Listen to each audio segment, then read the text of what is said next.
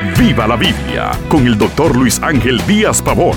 Abra las escrituras y acompañe al pastor en su estudio, porque la Biblia es para vivirla. Las peticiones de oración son parte medular en mi oficina y las atendemos con respeto y dignidad. Entre las más comunes solicitudes de oración está la crisis económica. Pensemos hoy en la actitud a tomar ante la crisis económica. Es fácil mantener la paz cuando todo en la vida nos va bien, pero cuando la crisis llega al hogar, cuando la estabilidad comienza a tambalearse y escasea el pan, es otra la actitud de los seres humanos.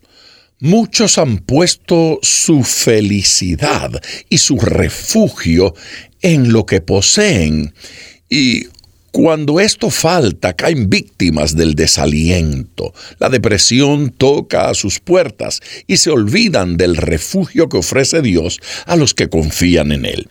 Escuche el Salmo 46, versículos 1 y 2. Dios es nuestro amparo y fortaleza, nuestro pronto auxilio en las tribulaciones. Por tanto, no temeremos, aunque la tierra sea removida y se traspasen los montes al corazón del mar. Los que comienzan a confiar en Dios cuentan con la bendición del más poderoso del universo.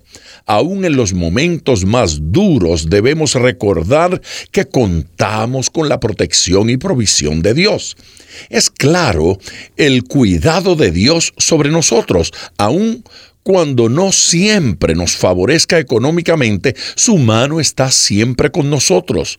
Por esto, una actitud correcta ante la crisis económica es nuestra fidelidad a Dios. En Job 2, versículos 9 y 10, vemos cómo un hombre en total desgracia ante los ojos de los hombres mantuvo su fidelidad e integridad a su Señor.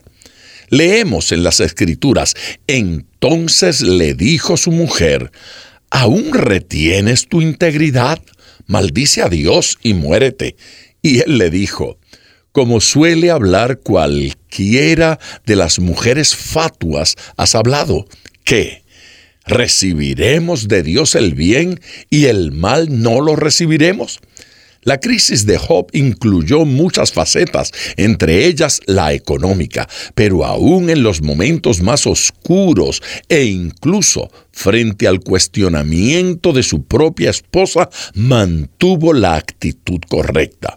En Job 1.21, él también se expresa de manera contundente cuando declara, Jehová dio y Jehová quitó. Sea el nombre de Jehová bendito. La situación económica puede cambiar bruscamente, pero los que esperan en Dios permanecen fieles, sabiendo que si Él ha permitido estas situaciones, también dará la solución. No importa la crisis que estemos pasando, el gozo de Dios nos fortalece y anima. Filipenses 4:11 recoge las palabras del apóstol Pablo cuando dijo, no lo digo porque tenga escasez, pues he aprendido a contentarme cualquiera que sea mi situación. Quien descubre la alegría independientemente de su situación financiera ha descubierto una maravillosa clave para la vida victoriosa. La actitud es determinante para una vida feliz.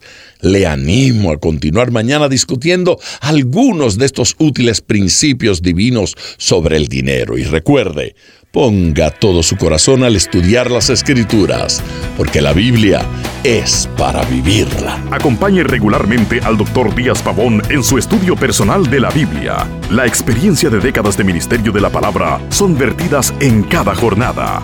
Usted puede adquirir copias de esta enseñanza visitando nuestra página web www.diaspavon.com. Esté atento, participe en nuestro próximo estudio y viva la Biblia.